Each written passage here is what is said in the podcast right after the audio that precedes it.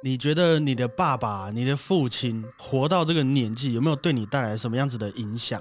很多影响哎，像是他是做生意的人嘛，嘿，然后他常常要面对客人，嗯，然后他面对客人的态度，还有一些反应，他也不会直接去跟我们讲要怎么做。可是我们从他就是他对客人很实在，然后又很热心，这样嗯哼我就好像也默默的有被影响。他有以身作则给你们看。对啊，哎呦，大家好，我是主播 Blue Tom。大家好，我是果鹏。我们从以前到现在啊，也聊了很多音乐家们的家庭状况嘛。嗯，有些是富二代，有些是单纯靠自己打拼出来的。嘿，那你听到现在啦，你觉得这个家庭因素啊，还有一个音乐家，呃，我们说他的成功与否好了，嗯，你觉得这个比重啊，在你心里面大概会怎么分配？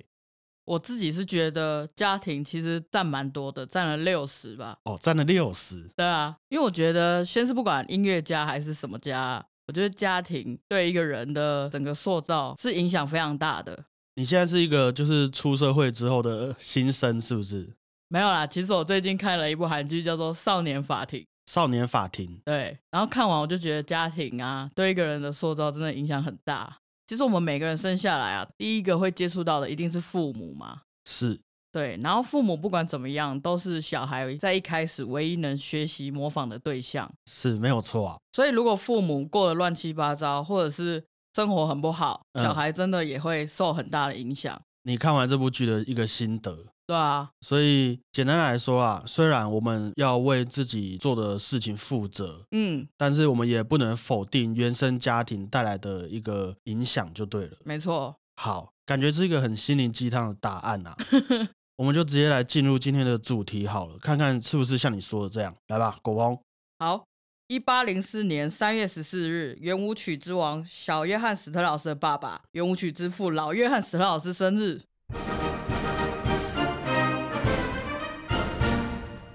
好，大家不要紧张哈，我来帮各位整理一下。在我们古典音乐宇宙里面啊，有许多的父子关系。嗯，毕竟很多的音乐文化的这个基础都和家庭教育有很大的关联性嘛。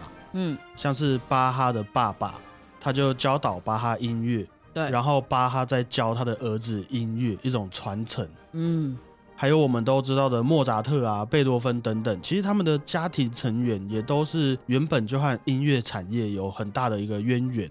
那今天要介绍到的史特劳斯一家也是吼，爸爸呢叫做约翰史特劳斯，小孩呢也叫做约翰史特劳斯。咦，那我们为了要分清楚是哪一个约翰史特劳斯，于是就把他们分成老约翰史特劳斯和小约翰史特劳斯。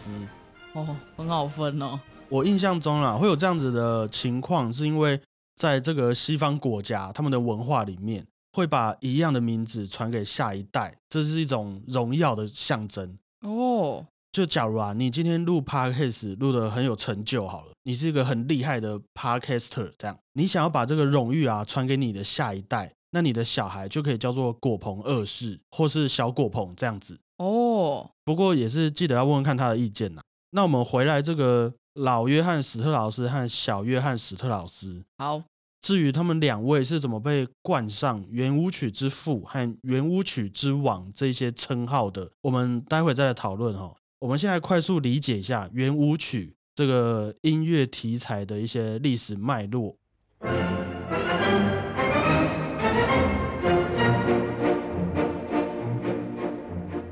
在大概两三百年前的欧洲，那个时候他们的宫廷里面还在流行小步舞曲，就是我们在电影里面会看到的那种牵牵小手啊，然后大家慢慢走位的那种小步舞曲。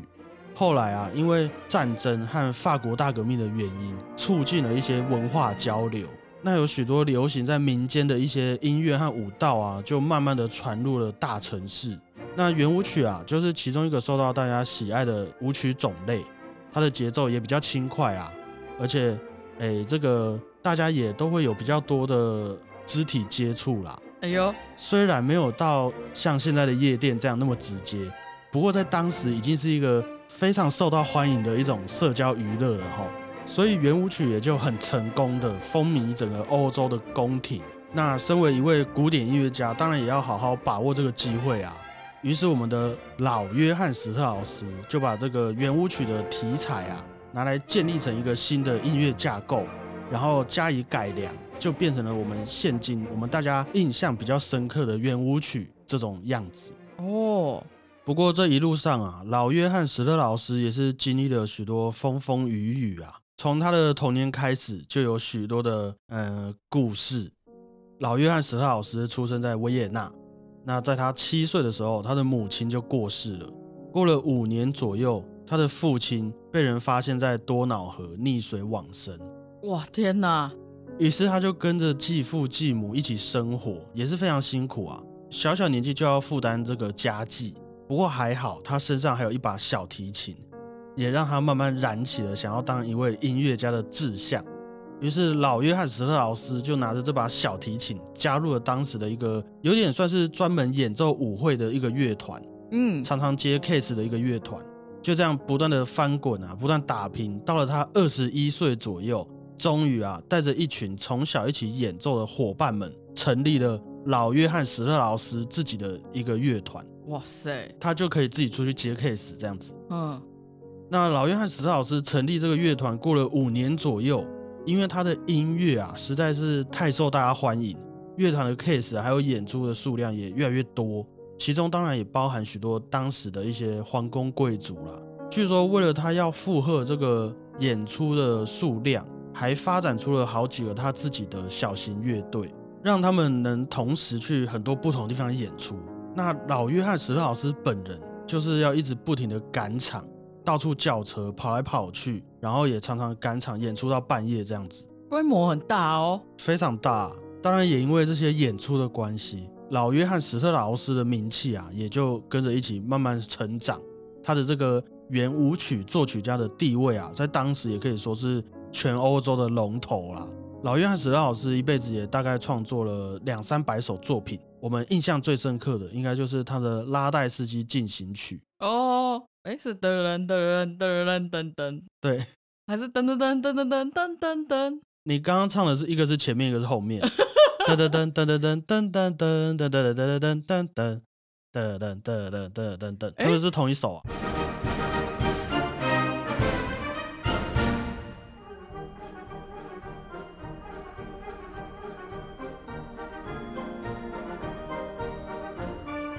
这首歌直到现在也还是非常有名的。对，那老约翰史特老师虽然很幸运的得到了这些音乐上的机会啊，还有名气，不过刚刚这样子聊过来，我们也可以想象得到那种生活其实真的很紧啊，很累，有时候也是会蛮向往那些稳定而且平淡的日子嘛。也因为这样啊，老约翰史特老师自己也经历了这些从事音乐上的辛苦。所以也非常反对他的小孩像他一样当一位音乐家。小约翰·史特老师在小时候就被老约翰·史特老师送去学一些财经相关的技能，很聪明啊。希望他以后可以当一些银行家之类的，不要跟你爸一样当音乐家。嗯，不过在这边出现了两个原因啊，我觉得造成了小约翰·史特老师到最后还是毅然决然的从事音乐这个行业了。那首先就是你刚刚说的嘛。小约翰·史特老师毕竟是在一个充满音乐的环境底下长大，嗯，老约翰·史特老师给他的印象啊，也会变成是一种学习的榜样吧，嗯，希望自己长大以后也要像爸爸一样厉害的感觉，一定的。那第一个原因哈，可能是其实老约翰·史特老师在结婚之后，因为还是常年在外面演出嘛，四处奔波，嗯，所以就在外面找了一个新的女朋友，哦。而且老约翰史特老师和这位新女朋友生的小孩啊，还比跟小约翰史特老师的妈妈，就是他的正宫生的小孩还多。这样子，就是我觉得稍微有点不尊重啊。那小约翰史特老师的妈妈知道了老约翰史特老师外遇的这件事情之后，当然就跟他提出离婚了嘛。嗯，离婚之后，小约翰史特老师的妈妈就全力支持小约翰史特老师的音乐事业，要气死他爸。对。小约翰史特老师也在没有老约翰史特老师的反对之下，就走上了音乐家这条道路啊。那故事到这边就变得很刺激了嘛。小约翰史特老师在当时也已经是一位在音乐方面非常厉害的年轻人。嗯，据说一个乐团里面，只要有一个人偷偷拉错一个音，他就可以听到，然后纠正他。虽然啊，他的爸爸已经打下了一片圆舞曲天地，已经很有名气了。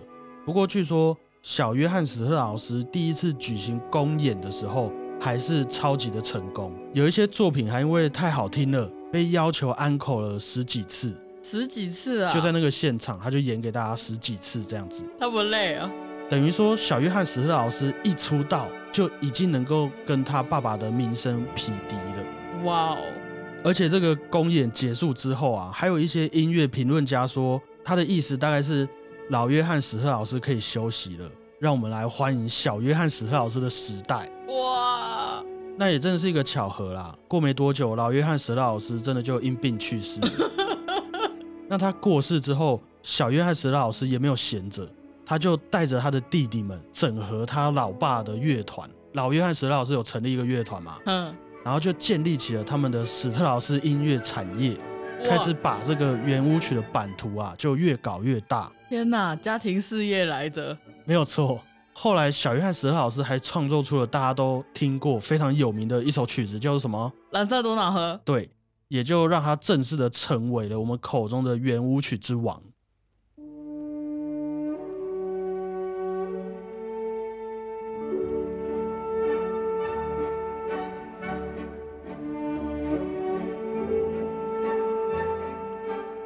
那也很理所当然的，大家对于圆舞曲的喜爱啊，很大一部分也是要归功于老约翰史特老师的这个打拼嘛。嗯，于是我们也就称他为圆舞曲之父。所以是因为有圆舞曲之王，才有圆舞曲之父吗？我觉得可以这么说，但是没有圆舞曲之父，也没有圆舞曲之王啊。好吧。那在这边也帮大家补充一个小道消息哈。老约翰史特老师虽然小时候不让小约翰史特老师学音乐，这个生活可能会很不稳定嘛。嗯，啊，偶尔有演出，偶尔假如说像现在碰到疫情，什么演出就都没有了嘛。但是小约翰史特老师到后来，据说每一次只要演出，只要站到那个台上，他能拿到的费用就大概是一百万台币左右，就一次的出场费就是一百万。对，那如果说是被邀请到国外，譬如说。他被邀请到美国演出的话，那就会是几千万台币的费用。那再加上，还记不记得他小时候有去学一些理财的技能嘛？那小约翰史老师也就成为了这个富豪古典音乐家的其中一位啊！哇哦，相信他在这个心灵富足的同时，这个口袋也是非常富足的。我觉得我们就互相取暖就好，好不好？那以上就是今天的节目内容，分享了圆舞曲之王小约翰史。老约翰史特劳斯，圆舞曲之王；小约翰史特劳斯，还有圆舞曲之父，老约翰史特劳斯。希望大家会喜欢。那音乐之父，巴哈；交响曲之王，海顿。海顿好像是交响曲之父了，我刚刚讲错了。对对。希望大家会喜欢，谢谢大家，我是主播 Blue Tom。谢谢大家，我是果鹏。大家再会啊，拜拜。我在做功课的时候也有发现说，我们人类啊流行的舞蹈。感觉速度上是越来越快的。譬如说啊，以前的小步舞曲好了，嗯，噔噔噔叮噔噔噔噔叮噔噔叮噔噔噔噔，有听过吗？有。这个不快嘛，很慢，嗯，然后就变成了圆舞曲，噔噔噔噔噔噔噔噔噔噔噔噔，一二三，一二，快了很多嘛，嗯。然后你看我们现在夜店放电音歌，滴滴的滴滴滴噔噔噔滴噔噔。噔噔噔滴噔噔噔噔噔噔噔，这个很快呢。那再来会怎么样啊？我不知道，我真的也不知道。我们以后小孩长大他们会跳什么舞？他们他们还有什么发展空间？我也是想象不出来了。而且这种跳舞，我觉得也是有很大的文化差异。我们都会聊这些欧洲的小步舞曲啊，还有圆舞曲这些音乐题材嘛。嗯，主要都是一些娱乐相关的行为。但是在当时那个年代啊，中国差不多也到了清朝左右。嗯，还有很多女生必须要裹小脚，就是我们说的那种缠足，那根本就没办法跳舞，跳不起来。